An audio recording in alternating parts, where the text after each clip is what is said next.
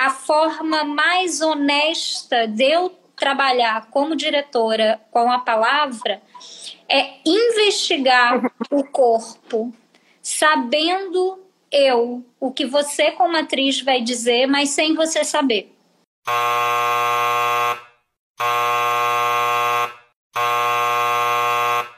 Olá, eu sou a Vitória Ariante e esse é o Anfiteatro, um espaço para falar de arte e compartilhar experiências. A convidada de hoje é Duda Maia. Duda é diretora dos renomados espetáculos Aue e Elsa, pelos quais recebeu os prêmios Shell, APCA, Bibi Ferreira, entre outros. Formada pela Escola de Dança Angel Viana, Duda também é idealizadora e diretora do projeto Três Histórias de Amor para Crianças, diretora artística do show Planeta Fome de Elza Soares e do espetáculo Jacksons do Pandeiro, da Barca dos Corações Partidos.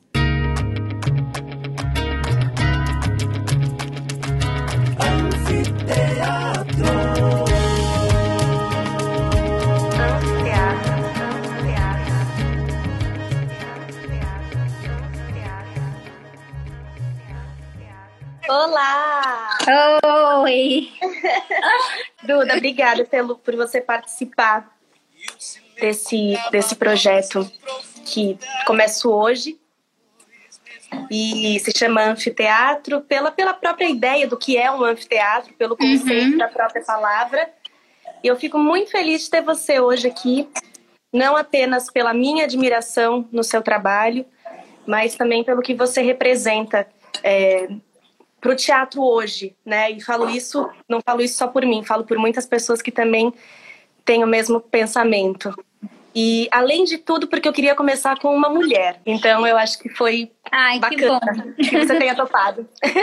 Ai, que bom. Tá? Fiquei super feliz quando você me convidou e aquilo que eu falei para você também. São Paulo, ao mesmo tempo que é um, um lugar, né, e um espaço que eu conheço um pouco e que transito um pouco, porque termina que vários espetáculos vão para lá, né, meus ou de amigos, enfim, é uma é um lugar que é tão próximo do Rio, né, e ao mesmo tempo é muito distante, dá muita vontade também de entrar mais, de conhecer mais gente aquela oficina que a gente fez, que você fez, assim, eu nunca vou esquecer. Foi de uma potência, de uma entrega, de um lugar de criação que por mim eu estava lá até agora, trabalhando.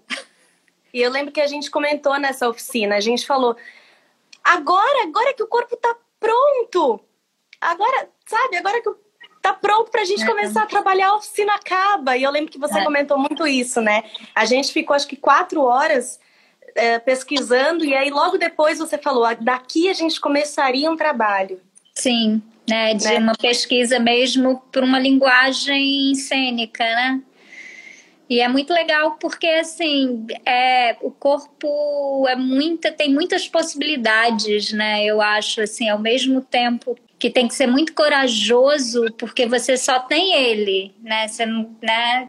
Apesar de que não é só, né? É muita coisa. Mas quando você está ali é, é, é, apenas na investigação física, uhum. onde você ainda não tem uma estrutura sonora, onde você ainda não tem, seja ela da palavra ou da música, onde você não tem exatamente um tema, onde parece que não é muito objetivo, mas ao mesmo tempo é, você tem que ter muito, muita coragem, muita entrega, pouca crítica para a coisa poder brotar, né? Exato. Então, e, porque... não é todo mundo. E especificamente aquela turma, assim, foi uma turma que, que se entregou muito, assim, né? Que foi muito nua, né? Uma turma que foi muito despida, assim, né? Vamos experimentar, né? Assim. E, e o que eu acho mais interessante também da oficina é que era um espaço de muita pesquisa própria, interna, e ao mesmo tempo existia um compartilhamento de tempo e espaço. Sim. Né? Então, por mais Sim. que naquele momento eu não pudesse. É, não, eu lembro que você dizia que ainda não era o momento de você se relacionar com o outro diretamente, mas indiretamente a gente estava ali. E eu acho que o teatro ele tem essa potência que ele tem justamente por isso. Porque você compartilha o tempo e o espaço aquele, aquele ali. O que vem antes já passou, o que vem depois vai chegar. Sim, sim, essa, esse lugar do, do instante, do agora, né, de você experimentar, até porque a gente na nossa vida cotidiana, mesmo a gente que tem essa consciência, a gente deixa isso muito de lado agora, né? Você fica agarrado com coisas que você fez e já pensando o que é que você tem que fazer né, daqui a duas horas, no dia seguinte, no final da semana, no dia que você vai encontrar alguém que você tenha que dividir o seu trabalho. Então, realmente, essa, esse lugar da consciência, né, que eu acho que é um lugar que, que eu, pelo menos, tento muito experimentar como, como processo criativo, seja nas oficinas, seja dentro de uma sala de ensaio, é muito potente mesmo. Isso é uma lembrança física que eu tenho de quando eu tinha 18 anos e conheci Angel. Viana, né? Uhum. Que a minha vida assim virou de cabeça para baixo. Eu vim para o Rio, né? Eu morava em Recife, meus pais são de lá, meu pai estava morando aqui. Eu vim para o Rio e conheci Angel. Eu vim numa crise de não estar muito feliz com a faculdade em Recife. Naquela época não existia uma faculdade de dança, a faculdade de teatro uhum. não era tão uhum. bacana. E aí, quando eu conheci a Angel, que eu vim passar três meses, eu fiquei até hoje, né? Só na escola eu fiquei 16 anos, assim, e, e o estado de você estar apenas com o seu corpo, assim, vivenciando ele né, na maneira mais plena e mais interna também, né? Porque é um trabalho de estrutura óssea, de estrutura muscular mudou a minha vida, assim, mudou a minha forma de ver, de andar na rua, assim, é, é muito forte, assim, eu acho que mesmo não estando exatamente na escola dela hoje, mas ainda tendo uma relação que é muito estreita, né, uma pessoa que eu amo muito, é, eu acho que isso é o onde seria talvez a raiz do meu trabalho, tá lá, assim, nesses 16 anos. Eu lembro que você falou muito na oficina sobre os pés patas. Eu nunca esqueci isso também. Sim. E talvez os seus pés patas estejam ali, né, de alguma forma. Total, eu, total.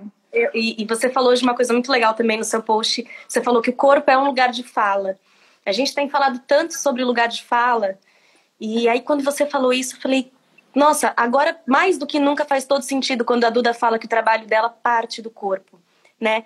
Aí pensando nisso, eu queria te perguntar assim, nos seus processos, quando que você eu sei que isso não é uma resposta exata. Quando que, que você sente que é a transição do corpo para a palavra ganhar corpo? É então, um processo. É, isso, isso é uma coisa bem, bem curiosa no meu trabalho, porque como mesmo quando eu era bailarina, né, eu, um, uma das companhias que eu dancei aqui no Rio durante um tempo foi a companhia da Lia Rodrigues, né? Uhum. Foi a primeira formação da uhum. companhia da Lia. E a gente trabalhava muito com a palavra também, né? O texto, assim, a, é, a fala, a oralidade, era, era uma coisa que a gente pesquisava em sala e muitas vezes como resultado saía no trabalho. É, mas era uma experiência física muito forte. Então, a experiência que eu tenho de, de falar na cena, de experimentar é, na cena, é uma experiência física, é uma é, experiência que passa pelo corpo. Consequência, né? Então, é, uma vez que a minha vida foi tomando um rumo que o teatro foi me acolhendo e me capturando e eu me tornei uma diretora teatral, eu me tornei uma diretora teatral sem a experiência da atriz, sem a experiência da escola de teatro, mas por essa vertente, por essa seta que é a direção de movimento. E a partir daí, quando, quando as pessoas começaram a me chamar para dirigir, aos pouquinhos eu fui entendendo que a minha palavra também surgia desse lugar. Então, assim, né, alguns erros, alguns acertos, mas hoje em dia eu tenho uma convicção agora, claro que tudo pode mudar, de que a forma mais honesta de eu trabalhar como diretora com a palavra é investigar o corpo sabendo eu o que você como atriz vai dizer, mas sem você saber. Então, quando o seu corpo chega num estado que eu acho que aquilo que eu tô lendo vai ser potente, aí eu te entrego a palavra para você Entendi. improvisar e para você brincar, né? Então, muitas vezes eu monto uma estrutura de cena que às vezes já está toda marcada e obviamente que essa marca tem liberdade para claro. criar e achar o uhum. tempo e, e fica e a pessoa fica um tempo ali, né, experimentando esse esse lugar do, do corpo. E aí quando eu encontro e falo, pô, agora eu tô acreditando nesse corpo, então esse corpo pode falar. Sim. Né? Isso eu acho que tem duas coisas. Me facilita de sair de uma psicologia da fala que eu não curto, porque eu não gosto de fazer leitura, não é a minha praia, não é a minha praia, e isso possibilita o ator da investigação ser física em todos os sentidos, inclusive na oralidade. Total. Não, faz todo sentido. É, aproveitando disso que você estava falando, eu queria que você dissesse um pouco é, melhor, na sua visão, o que, que é a direção de movimento. Porque são palavras que, por si só, é como se elas se explicassem, mas eu queria que você uhum. dissesse um pouco mais na prática. Então, isso é uma. uma é, é, bacana você tocar, tocar nisso também, porque assim, hoje em dia, para mim, como eu realmente assumo não fazer mais direção de movimento, pelo menos agora, por dois motivos. Primeiro, por uma falsa, falta de tempo mesmo, porque você termina se envolvendo com as suas direções e, e é muita coisa, né? Isso já é muita coisa. E segundo, para me desvincular um pouco desse lugar para as pessoas me reconhecerem mais como diretora, né? Porque esse lugar da direção de movimento é muito forte. Então, defender esse lugar uma vez que você não está mais nele é mais fácil. Então eu acho assim, primeiro que, olhar, né? que é, eu acho que primeiro ainda é um lugar dentro do teatro que apesar de ser extremamente necessário, muitas vezes é deixado de lado, né? Nas produções, por exemplo, que, que tem pouca grana, já fui chamada várias vezes aos 45 do segundo porque a pessoa viu que não tinha jeito e precisava de um olhar para o físico claro. ali, né? Mas não é uma, não é uma. Claro que quando você tem coreografia nos musicais isso é mais chamado, né? Mas não é uma coisa que todo mundo trabalhe com, todo mundo precise, queira e ache, e ache importante, né? E, e eu acho que o que diferencia de, às vezes, você assinar uma preparação corporal é que quando você assina uma direção de movimento, eu acho que preparar o corpo do ator para aquela linguagem está incluso em você também olhar para aquela cena e ajudar o diretor e o ator, né? Uhum. É um uhum. trabalho muito direto com o ator. Mas eu acho que em algumas situações, eu já me vi nessas situações, mesmo sem assinar, eu diria que ele é quase, quase um co-diretor. É, eu ia falar sobre isso agora. Eu, eu, eu sinto assim também. E sinto que a, talvez a diferença é que quando você está de fato dirigindo, você, você não precisa entrar na mente de um outro diretor para conseguir criar essas imagens que você falou, né? Elas já estão muito mais, mais latentes para você. E aí, às vezes, Sim. é até mais fácil de colocar isso para o ator.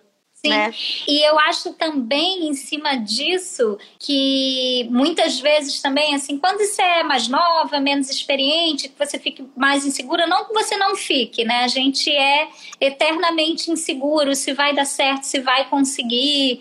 Tem sempre esse medo da aprovação, é um, um distúrbio da cabeça, né? Que a gente nasceu com alguma coisa errada, né? Pensar desse jeito, mas mesmo assim a gente pensa.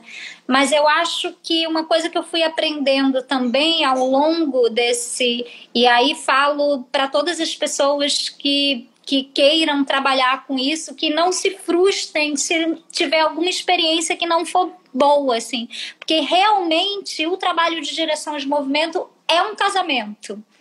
E ele pode dar certo e pode dar errado. Sim. Então, muitas vezes eu entrei em processos até que eu queria fazer, que eu admirava o diretor, mas a coisa não casou. Aí, claro que, como a direção é dele, da pessoa, não é sua, você sai se sentindo um lixo, né? Porque você tenta, tenta e, não, e nada funciona. E tem outras que é um negócio assim, uma pessoa levanta, a outra corta, né? É pessoalmente como que eu me coloco nesse lugar da direção. Eu sou muito exigente com a minha assinatura. Então, com certeza, nada que eu não acredite, eu vou assinar.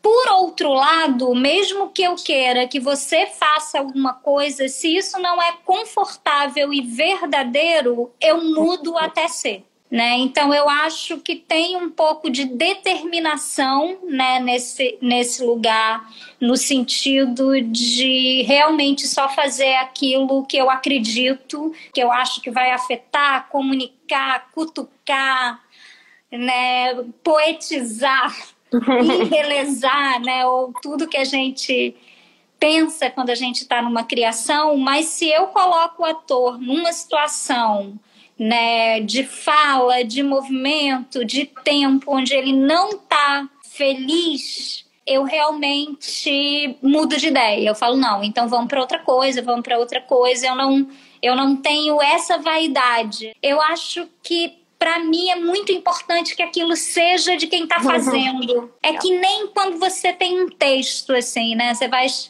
falar um texto que é um texto clássico que milhares de pessoas já di disseram, né, em, em, em, em, espetáculos diferentes, sem ser esses textos mais contemporâneos, onde quase se escreve para a pessoa que está ali, né? Mas se você pega um clássico, você pega um Shakespeare, a partir do momento que você está dizendo aquilo, para mim não é mais do Shakespeare, não pode ser. Total. Então, essa discussão de que o cara escreveu assim, para mim, isso não faz sentido, assim, para o meu corpo. Eu acho que o movimento tem que ser seu, a fala tem que ser sua, a cena tem que ser sua. Independente do que é que você está dizendo, de que época é você.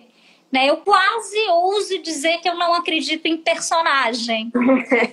né? Eu acredito num brincante, eu acredito em brincar de fazer uma coisa que é sua também, assim como a criança brinca, né? De, de fazer um super-herói. É ela, não é um super-herói. E eu acho que o ator, é, o ator tem essa função também, né? Ele estabelece as regras, a partir do momento que a peça começa, ele estabelece as regras do que vai acontecer ali. Olha, eu estou fazendo isso, vocês vão acreditar que eu estou fazendo isso, que nós estamos em tal tempo, e por aí vai. Sim, sim. E por isso que eu acho assim, engraçado você ter levantado isso, assim, aí só acrescentando e, e eu acho que por isso que, mesmo quando você está falando de algo realista ou algo que aconteceu, como por exemplo, né, num musical a vida de uma pessoa, né? Eu acho que por isso que você falou que é tão é, essa o, o teatro permite a gente mentir. E são mentiras maravilhosas, né? Você realmente pode ter a ficção o tempo inteiro, assim, e não saber e não interessa também o que é que é verdade, o que é que é ficção, né? Quando você também fala de algo que aconteceu, de algum fato real, de alguma história, né? Eu acho que esse, esse é o grande lance, assim, da gente ir ao teatro, né? Eu falo muito isso para os meus alunos, assim. O que que te faz querer ir ao teatro e ver aquela peça que de repente já foi o Shakespeare, que já foi montado há milhões de anos no mundo inteiro? Sim. Sim. que faz é o encantamento de você ver como aquelas pessoas estão se apoderando daquilo ali. É, então... é, alguém falou aqui em propriedade, é isso, né? De você se é. apropriar, né? De, eu diria que é isso, né? Dessa apropriação que você está falando de, e, de, e de liberdade também, né? Uhum. Eu acho que o, o teatro, a dança, né? A dança, então, né? Nem se fala, né? Tem uma uma liberdade que me envolve, me comove, me instiga muito, assim, sabe? Eu li uma entrevista sua que você diz que, como você vem da dança, você é muito organizada. e aí, é, você falou uma coisa que era assim, que alguns, algumas, alguns espetáculos seus, eles podem ser, ainda que fragmentados, eles têm que ser bem amarrados. E aí eu queria saber de você como que se dá essa amarração? Se você de repente já tem uma é, é uma trajetória que você deseja cumprir, além da temática em si que já é um uhum. ponto de união, né? mas o que que você, como que você faz esse direcionamento? Então, é, é curiosa essa pergunta, porque o processo em si ele é caótico, né? Eu não costumo criar, digamos, cronologicamente, né? Uhum. Se eu estou lendo um livro, vendo um texto, estou ali com, com a pessoa que está fazendo a dramaturgia e no meio do negócio falou assim, ai, eu tive uma ideia para essa cena eu emburaco nela sem dó nem piedade, assim, sabe? Eu deixo o que tiver por trás para trás, né?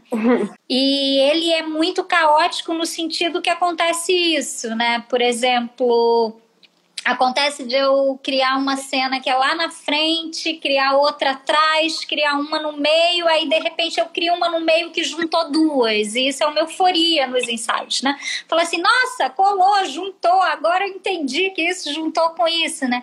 Então o processo em si, apesar de ele estar tá esquematizado dentro da minha cabeça, para os atores ele às vezes é um pouco caótico. Mas uma vez a coisa fechada, né, vamos dizer assim, não digo pronta porque pronto uhum. já tá, né? Mas uma claro. coisa fechada com começo, meio e fim é bem amarrado. É bem amarrado mesmo, assim, né? Eu assim, às vezes assim, eu tenho uma coisa também de, de trabalhar com uma trilha que é dramaturgia.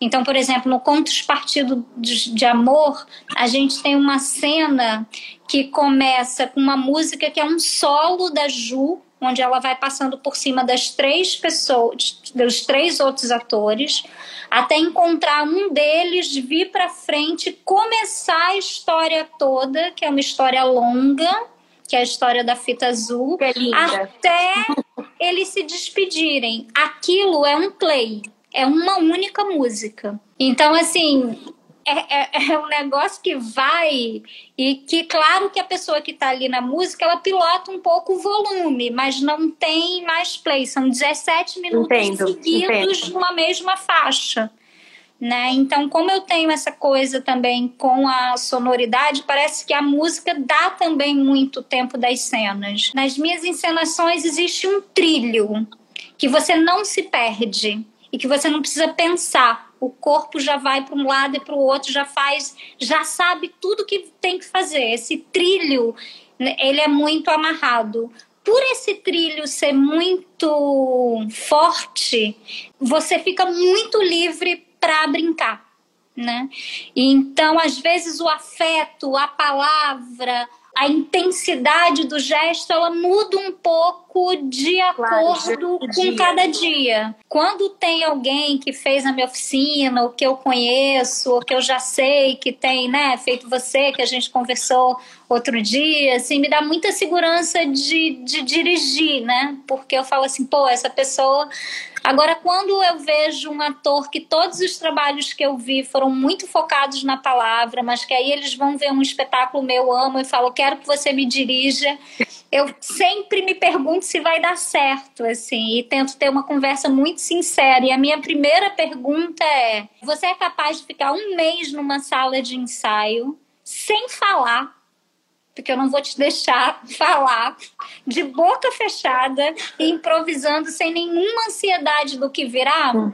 Eu uhum. acho que essa é a pergunta para trabalhar comigo, assim, se falar assim, pô, isso é o que eu mais quero, independente de ter uma uma experiência corporal ou não, né? Porque eu acho que quando você tem vontade, todo mundo dança, todo mundo é bailarino, todo mundo é performer, né? Eu acredito muito nessa capacidade assim um dos trabalhos mais lindos para mim que eu já vi né não pessoalmente adoraria ter visto é o Kontakov né da, uhum, da Pina Bausch, né? Que ela tem ali o trabalho, o mesmo espetáculo com a companhia dela, né, com os bailarinos, mas ela tem uma versão do mesmo espetáculo com bailarinas que com, com alunos de uma escola que é aquele povo adolescente, pré-adolescente que não tem por onde mais querer esconder e ser desengonçado, e com, com pessoas mais velhos. É. Que nunca foram atores ou bailarinos. Ou... E é lindo, né? De uma potência, assim, né? Quando eu vejo aqueles senhores requebrando aquela bacia, eu quero morrer. Eu acho que eu nem posso ver aquilo ao vivo, porque eu ia tá, ficar lá e, e o Contacoff alguns dias. e o Contacoff tem uma coisa interessante também, que, que eu acho que é isso também que intriga tanto nos trabalhos da, da, nos trabalhos que a Pina fez e que a companhia reverbera ainda hoje, que é a potência do corpo e o quanto a gente acredita naquele corpo. E aí eu queria saber como é que foi o processo do Aue, porque o Aue foi, um espetáculo que foi o primeiro espetáculo que eu assisti ainda lá na FAAP, faz muito tempo, uhum. antes dele voltar. E o primeiro espetáculo que eu assisti com a sua direção e você ganhou o Shell, né, com, com, com o Aue. Eu queria saber, assim, o Renato comentou comigo uma vez sobre o processo de seleção das músicas. Eu queria saber como é que foi esse processo, porque são, são é muita coisa interessante. Então, como que se deu essa sua seleção? E uma das perguntas que fizeram para mim quando eu abri para perguntas aqui, perguntaram se houve alguma referência estética eu sei que sempre há, né? Mas eu não sei se teve alguma mais específica. Tá. Falar um pouquinho assim do Aue. O Aue, na verdade, eu costumo dizer que foi um, um bom susto. Sabe aqueles bons sustos que você leva, inesperados, assim? O Aue, quando a gente começou, quando eu fui convidada, né, pra, era para o que, o que a Andréa Alves, né, que é a, a, produtora né, da barca, também integrante da barca, e os meninos né, queriam, né, os barqueiros, eles, eles sabiam que eles queriam fazer um trabalho em cima de músicas autorais que se configurasse um pouco com show, né, com, com, com lugar da música uhum. mesmo deles, um roteiro musical mas que também fosse cênico, teatral, corporal, e a gente já tinha essa paquera de trabalhar junto desde o Gonzagão, né? Uhum. E aí eu fui, assim, né, indo um pouco, nossa, assim, ah, mas, né, pensando como é que eu ia fazer, não sei o quê. Era um espetáculo que não tinha patrocínio. O que tinha vendido era um espetáculo para o Sesc Copacabana, pontual, no, no, no Espaço Arena, né? Tá. Que seria redondo, né? A gente tinha, tinha essa. E que futuramente, depois, a gente pensaria se daria para fazer alguma adaptação quando os meninos começassem com os outros espetáculos maiores dele e quisesse botar isso na roda, né? Então a gente não tinha exatamente um patrocinador, né? A gente tinha o Sesc ali como parceiro para fazer uma temporada é, curta e grande, porque era uma temporada de terça, domingo, e a gente ficou meio em pânico, porque falou, gente, terça, domingo, janeiro, as pessoas não vão pro teatro, vão pra praia, né? né? Na porta de Copacabana. E a única coisa que eu conversei com o André, eu falei assim, ideia, é, eu, eu topo fazer, né? Mas a única coisa que eu te peço, né, para saber se é possível, a gente pode fazer sem fio vai ser um dinheiro, mas dá para eu deixar esses meninos soltos para eu ter um pouco mais. E André gostou da ideia, topou. E eu sentei com os meninos, os meninos já estavam, foi quando eles começaram, alguns que não são tão músicos tinham começado a aprender sopro e eles começaram também a trazer as músicas, já tinham algumas músicas arranjadas, que eles já estavam iniciando um processo. E aí o que eu pedi para eles foi para eles me entregarem, né? Eles me entregaram um CDs com todas as músicas autorais deles que eles estavam pensando, né? Então acho que tinham, sei lá, umas 52 músicas, acho que o número era mais ou menos esse, para a gente escolher né? E aí eu, a gente foi elencando junto. Eu fui trazendo as que me davam mais vontade de, de mexer. Escutei o cordel do Duda e falei: bora arriscar, tem que ter. E aí a gente começou a entender que nesse elencar da, das músicas, a gente estava optando, né? Eu, principalmente, pelas coisas que estavam me chamando mais atenção por músicas que em algum lugar falavam de amor, né? A uhum. gente começou a entender que tinha esse lugar do relacionamento. E aí eu comecei a achar interessante porque eu acho que isso, claro que hoje não sei se essa seria a escolha, né? Engraçado, porque é pouco tempo, mas tanta coisa aconteceu, né? Nesse socialmente, politicamente. Mas enfim, eu continuo achando muito político ser falado por homens, né? Porque eu acho que que esse lugar que é da fragilidade, parece que é só da mulher, que o homem não pode ter, e essa E o amor, e o amor é transgressor, né, por si só. Sim, sim. É muito sim. transgressor, né? Então o assunto em si já, já, já tem uma potência. Então a gente a primeira coisa foi essa, escolher as músicas, começar a fazer nos arranjos, pensar os arranjos juntos e ir amarrando essa trama, esse roteiro, né? A gente também encontrou uma linguagem, né, que era uma linguagem de tentar entender e brincar com esse corpo dentro que puxa, que né, dentro do cordel, que é a única cena toda falada, apesar de musicada, e ainda tem o Beto ali, né, dando um tempo da cena que ajuda muito no, no, nessa interpretação e nesse impulso que o Duda dá. E aí foi isso, assim, foi, foi, foi um processo em que a gente foi construindo, amarrando, pensando que era uma coisa musical, sempre muito cuidado, sempre com muito trabalho. A gente chegou a ensaiar 12 horas por dia, assim, sabe? Parar, comer, voltar.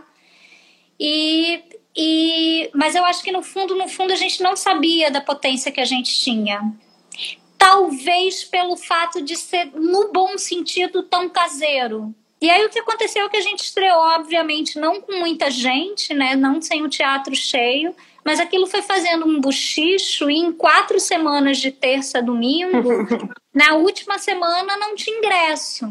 E tinha uma fila que triplicava e a gente não, não tinha o que fazer, entendeu? E por isso que a gente voltou, por isso que a gente fez a benfeitoria para poder fazer o CD, porque eles, as pessoas pediam as músicas. Claro. Assim.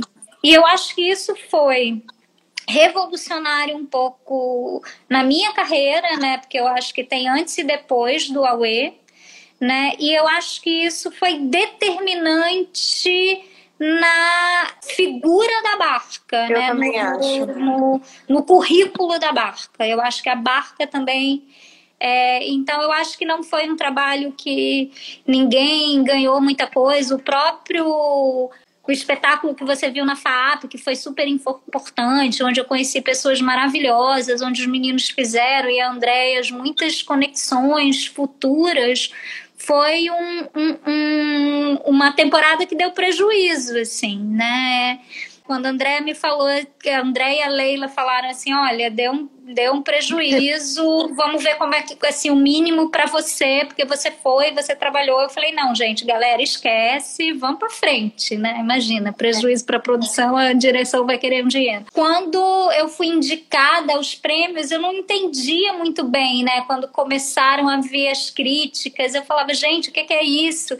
E eu via realmente como as pessoas ficavam mexidas, assim, né? E gente que viu assim, eu não estou exagerando, mas gente que viu 15 vezes o Aue, né, em lugares diferentes, né? E aí, quando eu ganhei o Seis Gran Rio e o Shell, né, que são dois prêmios não só importantes como prêmios que dão dinheiro, né, claro, que é claro. bacana também, né? Você fala, oba, ah, né, trabalhei, não sei o quê. Foi, foi um susto muito grande, uma alegria muito grande de um reconhecimento, assim, sabe? E, e, eu acho que esses, essas premiações, mais do que a premiação em si, do que a vaidade, do que o troféu na estante, né? Eu acho que é o reconhecimento e, e, e um estímulo que dá para você não parar, para você não, não continuar, não e acreditar mais em você, porque a gente acredita às vezes pouco, né? A gente, a gente né? Eu acho que corpo, tem né? Né? Parece que assim, características para você ser artista, assim, seja inseguro. Parece que tem que você é inseguro, é, então você pode ser artista. É uma loucura, né? Tem uma coisa também que, que, é, que é interessante ressaltar sobre o Huawei, que eu falo para todos os atores, falo inclusive para eles, porque eu acho que na época do Aue eles eram mais do que no Jackson. Não que eles não sejam, aquela dando bronca, né, para quem estiver assistindo. Mas assim, eu acho que a época, na época do Aue, até por esse lugar também de de pouca experiência junto com vontade de estar junto, junto com com a Andréia ali abraçando sem ter um patrocinador, né? E uma responsabilidade de que, né, completamente diferente, né, quando você tem um outro compromisso de contrato mesmo, né? Tudo que eu pedia era possível. Então não tinha não, não tinha mais, não tinha já sei. Assim, eu jogava uma ideia e eles estavam experimentando, né? E isso junto com o ser deles, né, o, as, o corpo, a forma que eu dirijo e, e, e as músicas autorais, fez eles entrarem em cena com uma felicidade muito grande, né? Então, uma coisa que foi boa, apesar né, desse tumulto e dessa tensão que a gente viveu já uhum. pré-quarentena da pandemia, eu acho que eles ficaram muito felizes fazendo, assim, né? Então, eu acho que eles estavam precisando, assim, talvez depois de vir de um espetáculo mais denso, que foi uma Maíma, né? Então, entrar em cena pela primeira vez com um espetáculo um pouco mais solar, mais alegre, mais amoroso, né? Pelo próprio tema mesmo. Claro, eu acho claro. Que, que, que foi bom. Mas, assim, essa liberdade de, de criação, eu sempre conto que eu lembro uma vez só que eles fizeram uma cara feia para mim, que eles rosnaram, porque tinham as quedas no Aue, né? E que a gente ia estabelecendo essas quedas também como linguagem uhum. durante alguns momentos do espetáculo. E teve uma vez que eu propus eles caírem com os instrumentos. Aí o negócio, né, teve um momento de tensão, né? A minha sanfona, o meu baixo, o meu O meu corpo pode ser, mas... É, o meu corpo, se eu me quebrar, tá tudo certo. Mas o instrumento, não sei o quê. Aí eu falei, não, gente, se não rolar, a gente não faz. Mas é que eu acho que ia ser um bom momento. Mas eu quero né? Acho que não vamos desistir completamente. Aí eu falei, ó, eu vou ali falar com a Andréia, vou no banheiro, vocês pensam um pouco. Quando eu voltei, eles já tinham soluções. E aí a parada aconteceu, assim, é um momento que eu particularmente gosto muito, né, daquela queda com os instrumentos. Ainda dentro de, de tudo isso que a gente está falando, a gente falou sobre o Aue, a gente e, e assim, eu sinto também que a temporalidade do tema é o que faz com que, se você quiser falar disso hoje, se você quiser falar disso daqui 50 anos, esse espetáculo vai ter uma potência, porque ele, o amor é atemporal e, e ele, uhum. ele atinge a todos, né? Aí eu queria saber de você, aí pensando nisso, você falou de afeto para crianças na trilogia. Eu queria três histórias, vou até olhar porque eu anotei, três histórias de amor para crianças, para não falar errado.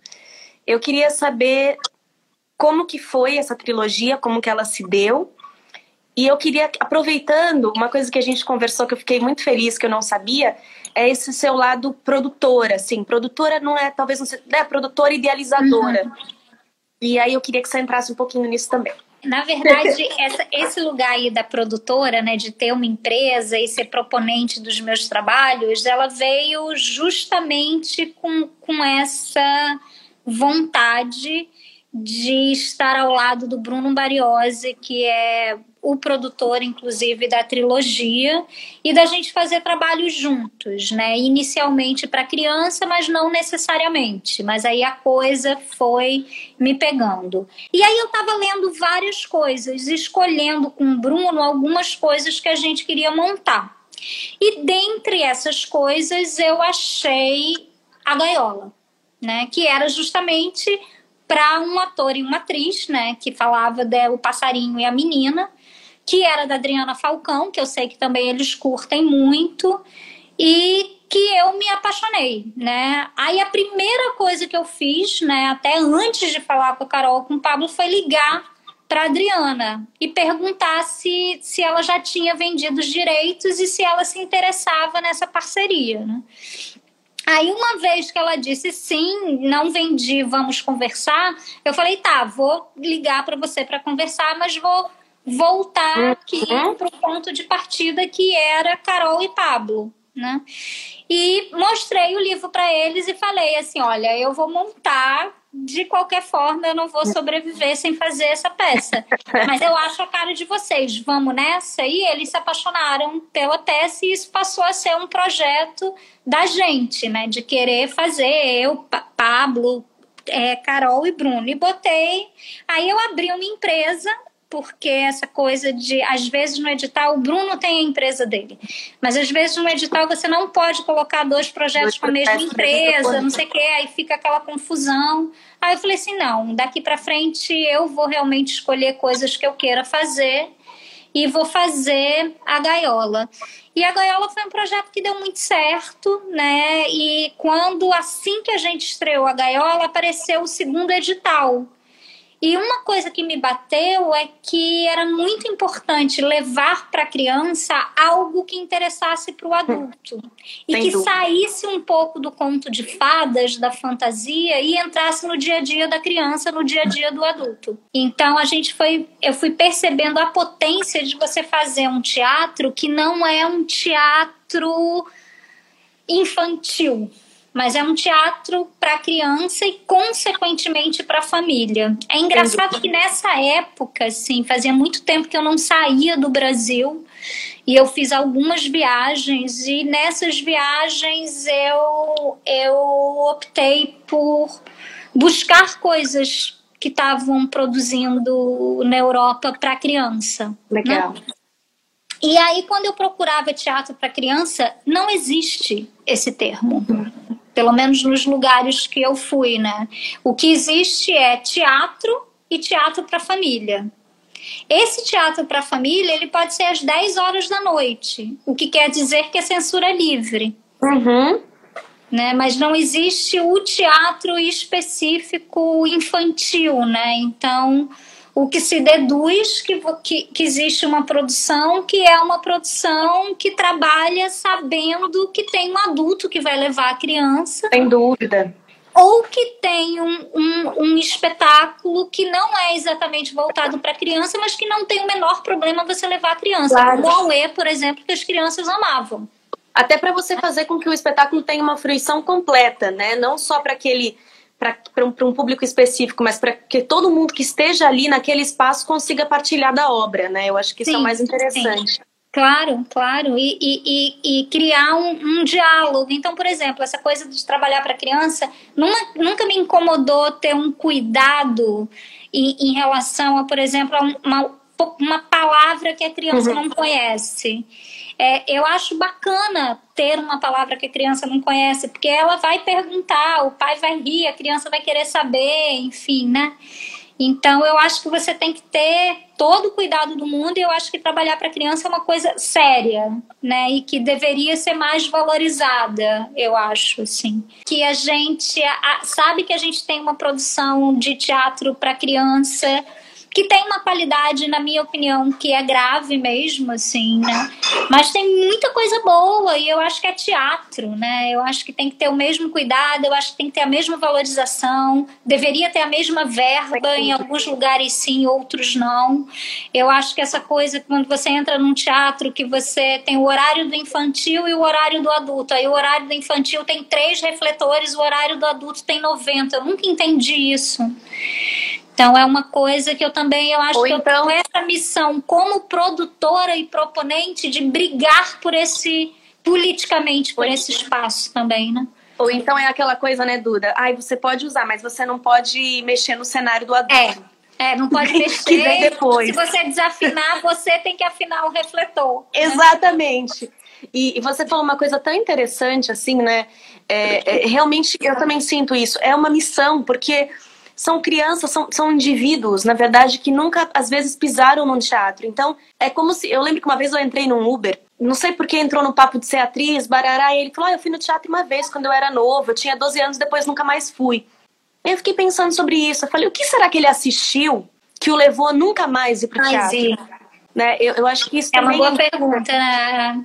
Sim, sim, é porque eu acho que o, o, o teatro isso é muito legal, né? Falar em relação à qualidade, porque eu acho que ele pode ser uma experiência única é, bela, forte, que né, tem coisas que a gente assistiu que a gente nunca mais vai esquecer, que mudaram a forma uhum. de pensar, que fizeram você refletir, que abriu uma porta, que você conheceu uma pessoa, enfim, né?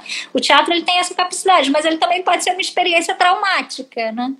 Mas em relação a, a, essa coisa da gaiola, a resposta ela foi tão forte. E eu lembro quando a gente estreou a gaiola no, no, no, no, Banco do Brasil, eu cruzei no segundo dia, né? A gente fez estreou no sábado, no domingo, no segundo dia eu cruzei com um casal que estava com umas crianças e mais um casal com outras crianças. E uma das crianças de um, de, de um dos casais falou assim: Mas mamãe, a gente já viu ontem. Por que, que a gente está voltando de novo? Aí ela falava assim: não, meu filho, mas a gente tem que ver de novo. Vamos. Então é realmente um espetáculo que virou para qualquer idade, né? A gente. Né? Mas a gente viu ontem, ele não entendia por que, que ele ia de novo. Ele não estava nem dizendo que ele não gostou, mas ele estava entendendo por que, que ele estava fazendo que ele nunca devia fazer o mesmo programa duas vezes. Né? E, é... eu acho que para o adulto, né, poder assistir um espetáculo que fala sobre amor ou sobre ciúme, sobre afeto de um modo geral, mais de uma vez, como eu acho que a gente vai fazer com todas as peças que a gente se interessa, é muito bom, porque você olha, você olha outras coisas, você a sua percepção deixa de, de estar em algumas e vai para outras coisas, e aí a peça fica muito mais interessante. Sim. Nessa história da gaiola, tem um pedaço pequeno ali onde acontece um afeto de ciúme. Né? E que sempre era muito polêmico e muito falado, e as crianças falavam, os adultos falavam. Eu falei assim: talvez esteja na hora de, de falar sobre isso. Né? E aí encontrei um livro do Machado de Assis chamado Contos de Amor e Ciúme, uma coletânea. Resolvi trazer o Machado é, é, é, um, é um escritor que eu conhecia pouco até começar a estudar por uhum. contos, mas que eu ouvia muito do meu pai, porque ele é muito apaixonado pelo Machado de Assis. Então eu lembro que quando eu falei para ele que eu ia montar Machado de Assis, ele ficou muito feliz. E comecei a, a ler e a estudar, mas a ideia do, do, do Machado de Assis, diferente da ideia da Gaiola, que era realmente adaptar uma história, a ideia do Machado de Assis era beber da fonte Machado de Assis e, cria, e contar algumas histórias do nosso jeito e também musicar alguns poemas. Uhum. Né? Então, a, a, a, a história. E eu chamei o Eduardo Rios para escrever, que adaptou a Gaiola junto com a Adriana. Então seria uma segunda parceria aí do, de, de, de projeto. E aí foi muito bom também. Assim, esse projeto foi um projeto que a gente teve cinco meses para ensaiar, então foi a gente teve, começou devagar, só com a pesquisa, a gente uhum. teve bastante tempo. Ele foi um pouquinho mais audacioso no sentido que a gente trabalhou com música ao vivo. E aí no terceiro, né, quando a gente, aí a gente já tinha essa ideia da trilogia, essa trilogia já estava pré-vendida, assim, né? A gente já estava com essa ideia de continuar essa parceria com, com o CCBB e fechar essa trilogia, mas eu achei que era demais outra história sobre relacionamento. E aí fiquei eu catando como é que eu queria fechar essa história, essa, esse lugar do amor, né? E aí, enfim, conheci um outro escritor que é um, um, um escritor africano, que é o Onjak, que inclusive foi quem fez o Ombela, que também foi um espetáculo infantil que, que deu muito o que falar, que foi bem bonito aqui no Rio. E ele me falou de algumas coisas, inclusive deles, mas ele me falou desse escritor português chamado Afonso Cruz, que eu indico assim tudo dele. Vai lendo, assim, adulto, criança, tá. é uma coisa. E aí achei esse esse era um momento nessa época do Ocupa Mink, né, quando eu estava uhum. já procurando esse é, é, é, o momento desse Ministério da Cultura que fecha, que abre, que fecha, que abre, que fecha, né, que agora acabou fechando mesmo, mas que a gente tá. naquela pressão e o Afonso Cruz tinha escrito esse livro Vamos comprar um poeta quando numa das crises de Portugal que o Ministério da Cultura foi extinto. Uhum. Né? Aí quando o Onjap me falou isso, eu falei, opa, vou ler. Né? E aí achei interessante porque é uma história de amor, uma história de amizade, uma história também que tem esse lugar político, né? que aproxima a arte da economia, que aproxima a ciência da criação. Uhum. E, e eu fiquei muito encantada quando eu li o livro conversei com o Bruno, né? E falei, Bruno, vamos fazer esse, vamos fazer esse. E aí a gente já começou, foi uma produção mais rápida, né? E aí a gente fechou essa trilogia e eu tô realmente fascinada com a obra do Afonso. Nessa pandemia eu me aproximei dele, assim, né, de trocar umas ideias, trocar. Um... Ele mandou vários livros meus, eu já pedi dois. Eu falei, ó, reserva esses dois, eu vou montar. Então, depois que isso tudo acabar, eu tenho, assim, uns quatro anos de projeto. Eu ia até te perguntar e você já respondeu. Eu acho só que assim, eu não assisti o Vamos Comprar um Poeta. Mas dos outros espetáculos que eu vi da trilogia, né, os outros dois, e o próprio Aue, que a gente falou um pouquinho antes, é, na minha opinião, eu acho que tem outra coisa interessante que é não é só a temática de que de alguma forma tem um, tem um viés em comum, mas eu acho que existe uma coisa legal assim, por você trabalhar com o corpo, que é dá uma dimensão do amor no corpo e desses sentimentos no corpo. Porque a gente às vezes tem sensações que a gente não sabe nomear o que elas são. Então imagine uma criança. E aí eu acho muito bacana quando você usa o corpo para isso, porque você fala, é, é, o que, que, é isso que a gente sente aqui? A criança vai olhar para aquilo e vai, vai reconhecer, porque às vezes ela não sabe nomear o que ela está sentindo, mas ela reconhece a sensação daquilo ali no palco. Né? Sim, sim. Né? É, e, e, o poeta, assim, na verdade, como eu achava que ele era um tema em algum lugar um pouco mais grave, né, por essa, essa questão de o pai, que é um, um cara da família que só visa lucros e produtividade, que tem uma fábrica que tudo que eles pensam é em percentual, quanto ganha, quanto perde.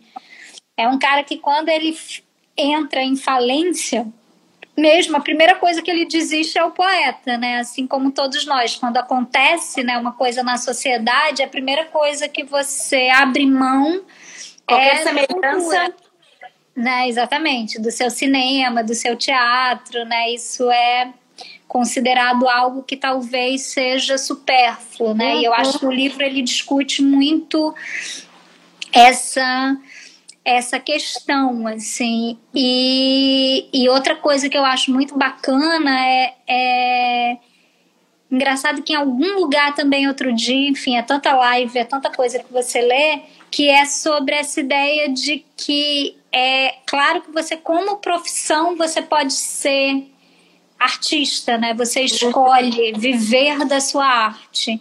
Mas como essência, todo mundo tem uma arte, né? Todo mundo é artista, todo mundo cria. E é legal você falar isso porque eu acho também que é uma premissa da gente, é, e aí de repente você pode falar melhor sobre isso, da gente fazer teatro para além do público de teatro. Sim, né? sim.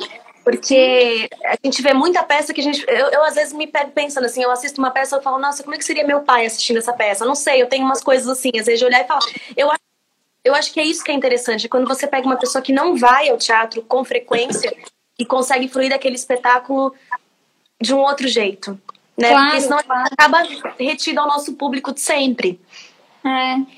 Que, que às vezes é engraçado você falar isso, porque às vezes eu me pergunto mesmo assim se quando a gente vai para um espetáculo, né? Principalmente um espetáculo menor onde a gente conhece um pouco todo mundo, uhum. me dá um pouco uma sensação que eu fui no encontro e não exatamente que eu não sou público, né? Esse público que então acho que a gente tem que abrir mesmo, eu acho que tem que que ter acesso, eu acho que tem que ter cada vez mais políticas públicas que que façam ou ingresso com gratuidade ou ingressos possíveis, né? E porque tirando instituições muito específicas, como o SESC, por exemplo, é, os preços dos ingressos são absolutamente é, é, é não proporcionais ao, né, à nossa moeda, ao nosso salário mínimo, a, a, tudo isso. Então, quem que a gente atinge? É, né? Se o teatro, se o teatro também é aprendizado, quem que a gente atinge? Isso fica muito restrito. Então é interessante você falar esse lance do encontro. Duda, eu queria te fazer uma pergunta. É, você dirigiu Elsa, né, um musical. Foi até legal você falar só dos meninos da barca e aí o Elsa só mulheres. Só as mulheres. então eu queria saber como é que foi essa experiência e eu também queria saber como é que eu queria saber na verdade se você vai dirigir o próximo show da Elsa, é isso? Eu dirigi, queria... na verdade. Dirigiu, Esse é que, que tá, enfim, suspenso por causa da pandemia, mas que se chama Planeta Fome. Queria que você dissesse é... um pouco então, esse, essa coisa do, do, do, Elsa foi, foi muito de, de surpresa, né? Esse, esse projeto, inicialmente, né, foi um, um, um, era um projeto que já tinha uma configuração, é uma idealização da Andrea também, né? Que é a mesma produtora do, do Away, que ela já tinha essa, essa ideia junto com o, o, a Larissa Luz, né? Que, uhum. que é a atriz cantora convidada para o projeto, elas já tinham essa ideia há muito tempo. E inicialmente quem ia dirigir é um, um, diretor que eu gosto muito do trabalho dele, que é até aí de São Paulo, que é o Rafael Gomes. Uhum. E quando, quando o trabalho surgiu, assim, eu gosto, eu gosto de, de, de contar essa história porque por causa dessa saída do Rafa e entrada minha, coisa se configurou realmente para um uhum. olhar mais feminino, né? É, então, quando, quando o dinheiro mesmo saiu, né? Quando o patrocínio saiu, o Rafa estava fazendo o primeiro longa dele. Uhum. E, e, eu sei que foi doído, que foi sofrido, né? Que ele já tem uma parceria também com a Andrea e acho que terão outras, assim, mas o, o, o, Rafa precisou não fazer o projeto porque a Andrea também tinha um tempo ali de produção claro. que ela precisava precisava colocar esse projeto para frente. E aí ela me convidou. E quando ela me convidou, é, é, já tinha algumas coisas encaminhadas, né? Por ela, pelo Rafa, pelo Pedro Luiz, da direção musical, e pelo Vinícius Calderoni, que escreveu o texto. E aí, um dia, conversando com a André e a gente falando dessa potência do feminino, é, eu me perguntei se não seria mais interessante a gente realmente agarrar um trabalho com mulheres em cena. Que foi quando ela também concordou e ela já tinha até inicialmente pensado nisso, mas a coisa se reconfigurou um pouco. Sim. Então ele teve essa essa força do feminino, assim. Esse projeto foi um projeto que, que eu entrei ne, nesse turbilhão, né? Mas que ao mesmo tempo tiveram algumas pessoas da equipe que eram da equipe do Rafa, que a gente manteve o que deu, né? O que eu não Sim falei, olha, isso não, eu preciso, né? Tiveram algumas pessoas da equipe que a gente terminou conversando falou, ó, saiu a Duda, não sei o quê. Mas ficaram duas pessoas que até hoje eu quero trabalhar para o resto da vida, que é o Vini, né? O Vinícius Caldeirão uhum. e o André Cortez, que virou meu parceiro, o poeta, o Elza foi ele, o show da Elza foi com ele, o Bacana. poeta, o cenário é dele, tem mais uns três projetos meu escritos que eu nem, nem ligo mais, eu já boto o nome dele. Então teve essa parceria aí. Essa história de, de fazer um, um trabalho também só com, com mulheres, assim, foi Assim, é muito louco, assim, porque era uma coisa, foi uma coisa absolutamente intuitiva, mas todo mundo fala, né, que quando abre o pano e tem 13 mulheres, porque são 13 mulheres, né, são as sete e as e mais a banda, é. Mais a banda. Eu acho que foi um acerto nesse momento dessa voz feminina que é tão forte que é dela, né, uma voz talvez seja uma das vozes de mulher política e que viveu tanta coisa e que defende o Brasil e que vai na contramão, né? A Elza é aquela pessoa que botou o negócio é, a tarja preta lá para a gente fazer, né? Todo mundo, faz, a gente fazer essa manifestação sobre tudo que está acontecendo dentro do movimento isso, preto. E, e ela fala falar... que ela não bota, ela bota as mulheres negras é. cantando, né? Você, é, ela vai fazer, ela foi convidada para ser, a Elsa foi convidada para ser madrinha. Eu lembro quando a gente estava começando, quando eu estava começando a dirigir o show, eu lembro que ela estava muito danada da vida, porque ela foi convidada para ser madrinha é, do, do time feminino, né, de futebol brasileiro, e ela chegou com uma camisa verde e amarela, né? Ela chegou com essa camisa verde e amarela e as pessoas falaram: ah, de repente não é bom você aparecer com essa camisa verde e amarela, porque nesse momento uhum. político parece que você está tomando uma, um partido. E aí ela falou assim: de jeito nenhum, essa camisa amarela não é do Bolsonaro. É importante essa a gente lembrar, né? É minha, essa camisa amarela é do Mané Garrincha e eu é. vou entrar no verde e amarelo, essa bandeira é nossa, eu vou tomar essa bandeira. E por isso que a gente optou também fazer um trabalho todo amarelo, né? No caso do show, né? Então ela é essa mulher que, que ela realmente tem uma força entre todas as forças da, da, da fala desse movimento feminino, desse movimento feminista, desse movimento da voz da mulher preta, assim, ela, ela é muita história, é muita força, é uma diva e ao mesmo tempo é uma mãe. A Elsa é uma mãe. Ela cuida de todo mundo, sabe que todo mundo gosta, repara em todo mundo, elogia. Se você tá com o cabelinho fora do lugar, ela é uma coisa. Ela é de um amor e ao mesmo tempo braba, assim, né, que se coloca e então, assim, é, foi muito interessante esse trabalho porque eu, é, eu tive muitas inseguranças, assim. Primeiro, obviamente, por ser uma diretora branca, uhum. ok, né? Já, já de uhum. cara e tá é, entrando num, num, num, universo onde eu tinha que encontrar com segurança a minha fala para dar fala Sem às dúvida. atrizes. Porque senão então, você mas ao mesmo tempo a todo momento, né? É, assim, foi, foi um processo que tiveram algumas tensões, mas que eu fui muito acolhida, assim, e elas foram muito amorosas, assim, né? De teve uma parceria ali e, e à medida também que elas foram entendendo que isso é, é, é a linha do, do, meu do meu trabalho, que a uhum. fala era delas, né? O corpo era delas, independente de qualquer coisa, né? A minha direção é isso. Claro. Né? Junto daquilo que eu já te falei, de, de fazer opções que são opções que eu acredito, mas do tempo todo, o que é que, o que, é que você quer falar, o que é que te incomoda, o que é que. Vamos achar um lugar onde vocês se sintam plenas, inteiras, né, e, e, colocadas e bem colocadas nesse lugar, né, de, de então eu, o, o segundo medo era realmente sobre estar tá falando da vida de uma pessoa que ia estar tá sentada ali assistindo, né? E que não era qualquer pessoa, era Elza Exatamente, exatamente. Fala, bom, eu recebi muitos abraços calorosos, assim, esse, esse medo também ele foi indo embora e recebi muitas críticas também, mesmo com com todo e às vezes conversava com as meninas, as próprias meninas do uhum. elenco, você termina criando um vínculo, criando um carinho, criando uma amizade, né?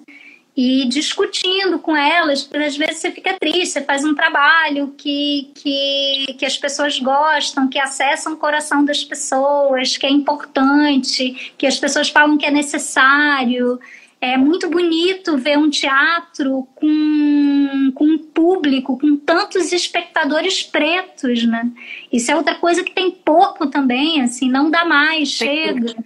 Então, assim, era lindo. Às vezes a plateia tinha mais pessoas pretas do que brancas, e é, é uma imagem que é muito forte, necessária. Né?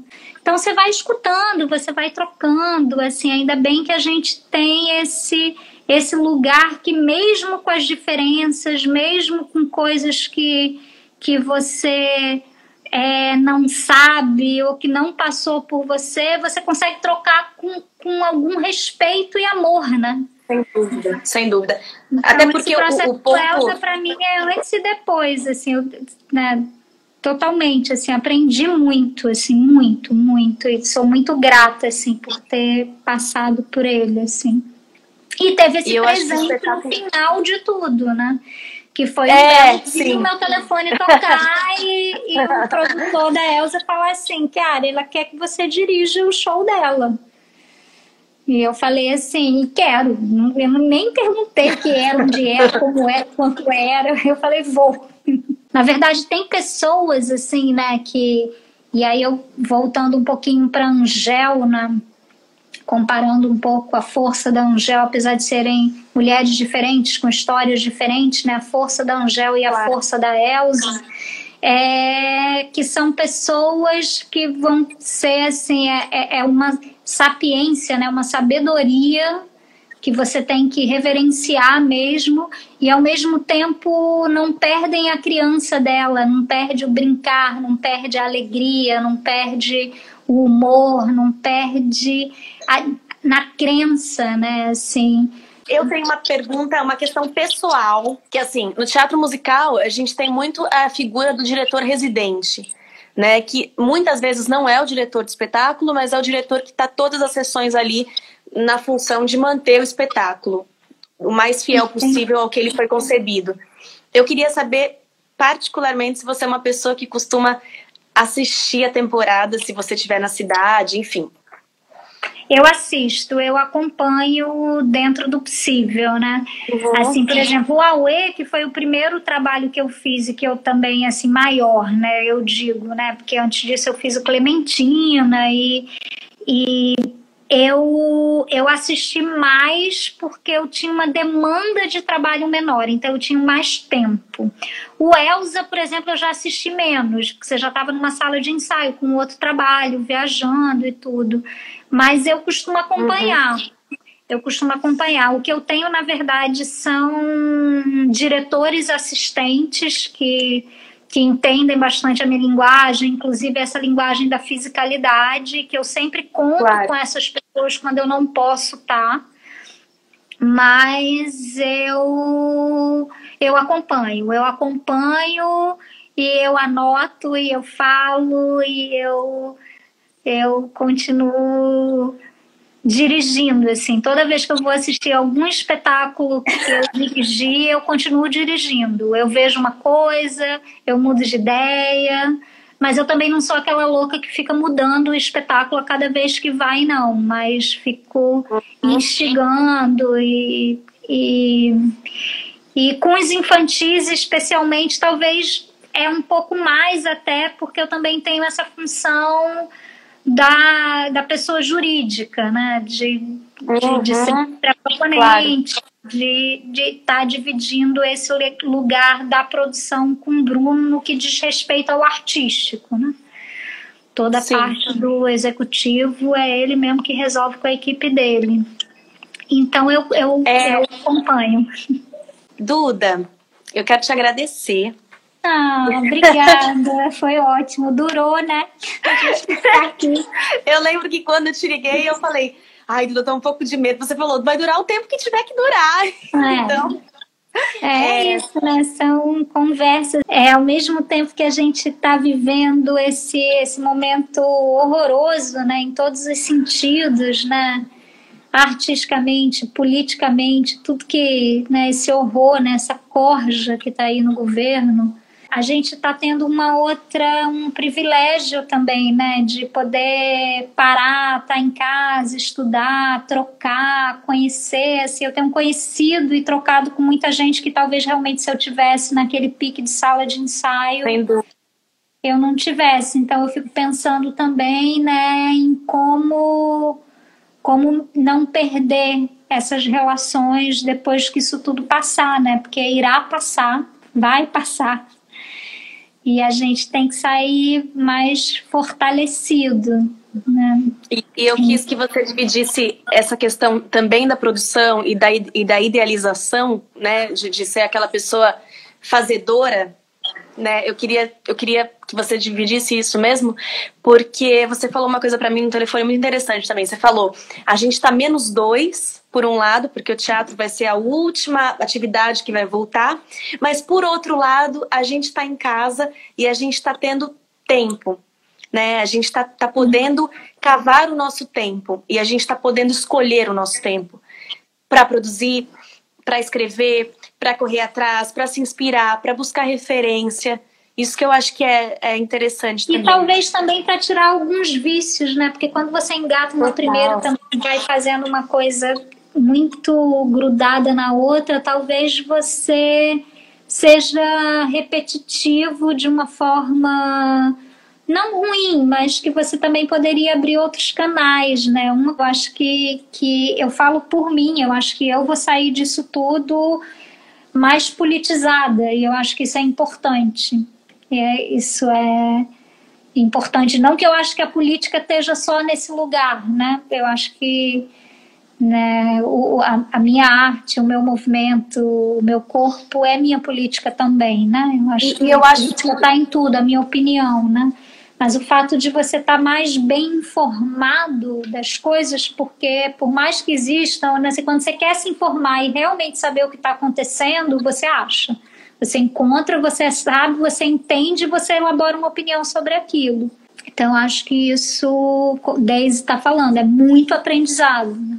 É, sem dúvida. Então, que a gente não se perca quando isso tudo passar, né? E que a gente sabe que para a gente vai demorar um pouco mais, né? Mas quando isso tudo passar, que a gente não se perca de novo no furacão de. Na alienação. Só o que interessa é o seu umbigo e a sua sala de ensaio. O mundo está aí fora. As pessoas estão fora. O gato acabou de derrubar o negócio. A Pina Bausch derrubou quer falar. o negócio. Como é que a gente não perde isso, né? Como é que no meio de, de assim, eu vou voltar para uma sala de ensaio, vou voltar a ser a maníaca do corpinho, mas como é que eu não, como é que eu arranjo um tempo para estar tá com você que está em São Paulo, entendeu? É, Mesmo porque, porque a gente precisou disso, né? Exatamente. Duda, eu te agradeço muito. Foi uma delícia. É, o, o, principal objetivo também do anfiteatro é que a gente, é que eu, eu, que eu pudesse fazer com que mais pessoas pudessem ouvir sua voz. E bom, parabéns aí pelo projeto, pela sua trajetória. Acho que a gente se conhece pouco, mas tem pensamentos e afinidades. Vamos trocar mais. E Muito obrigada. obrigada por todo mundo aí que ouviu, que compartilhou. Se quiser perguntar mais coisa, me procurem. Eu sou daquela que responde as mensagens. Sim! Valeu, obrigada. Beijo, obrigada.